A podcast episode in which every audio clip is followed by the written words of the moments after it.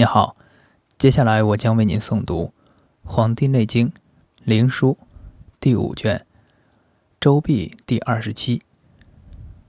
皇帝问于岐伯曰：“周髀之在身也，上下宜图随脉，其上下左右相应，见不容空。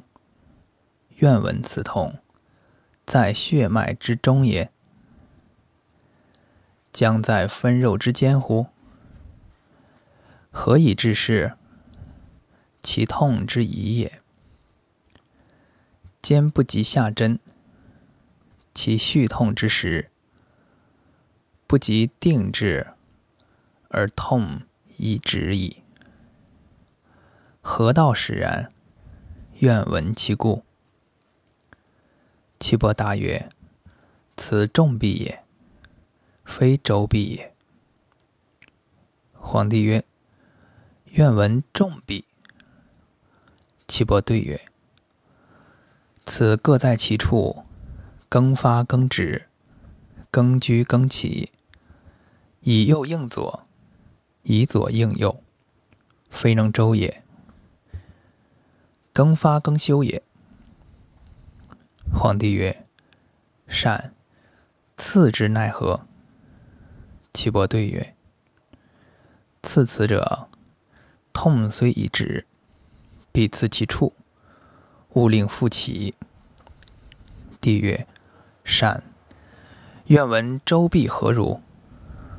岐伯对曰：“周必者，在于血脉之中，随脉以上，随脉以下，不能左右，各当其所。”皇帝曰：“次之奈何？”岐伯对曰：“痛从上下者，先刺其下以过之，后刺其上以托之；痛从下上者，先刺其上以过之，后刺其下以托之。”皇帝曰：“善。此痛安生？何因而有名？”岐伯对曰：“风寒湿气，克于外分肉之间，迫切而为末，末得寒则聚，聚则排分肉而分裂也。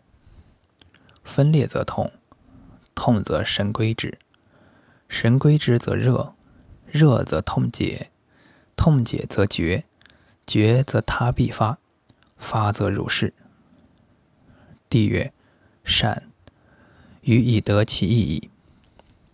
岐伯曰：“此内不在脏，而外未发于皮，独居分肉之间，真气不能周，故名曰周痹。故刺痹者，必先切寻其下之六经，视其虚实，及大络之血结而不通。”急虚而脉陷空者，而调之，运而通之，其赤间，转引而行之。皇帝曰：“善。予以得其意矣。亦得其事也。久者精训之理，十二经脉阴阳之病也。”